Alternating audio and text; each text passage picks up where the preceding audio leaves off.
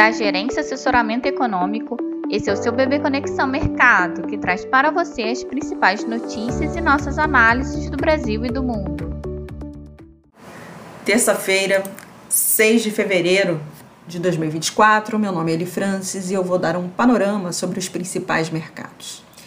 No exterior, sem grandes drivers para o dia, é possível que o mercado faça ajustes técnicos após os fortes movimentos, desde a surpresa com o payroll na última sexta-feira e com o ISM de serviços muito mais forte que o esperado ontem.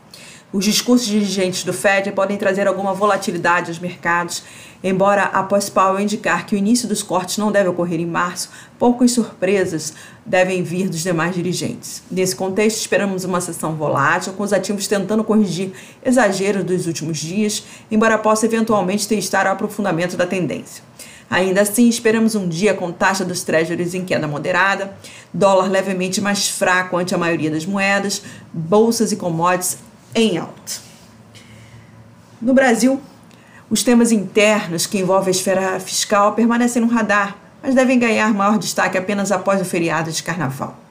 A ata do Copom manteve o discurso cauteloso, reforçando a necessidade de perseverar com uma política monetária contracionista até que se consolide não apenas o processo de desinflação, como também a ancoragem das expectativas em torno de suas metas. Em relação aos próximos passos da política monetária, o colegiado manteve a sinalização de que antevê redução da mesma magnitude nas próximas reuniões e avalia que esse é o ritmo adequado para a continuidade do processo desinflacionário.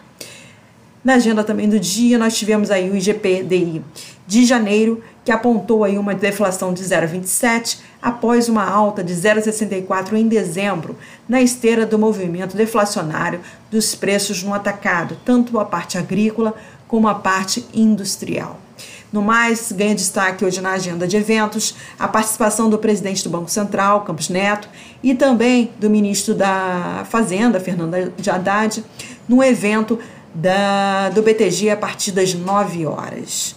O Tesouro também fará leilão de NTNB no dia e LFT. Bem, pessoal, uh, imaginamos para o dia então que os ativos locais devem seguir o humor global, com movimentos de ajuste, com o Ibovespa se valorizando, o dólar se enfraquecendo frente ao real e a curva de juros seguindo entre margens estreitas nos prazos curtos, com o cenário Selic bem precificado, enquanto os vértices médios e longos podem ceder na esteira da queda do dólar e da taxa dos treasuries, além do próprio discurso conservador da ata do Copom. Bem, um bom dia a todos e bons negócios. Por fim, lembramos que essas informações refletem somente expectativas e por isso a instituição não se responsabiliza por eventuais perdas financeiras.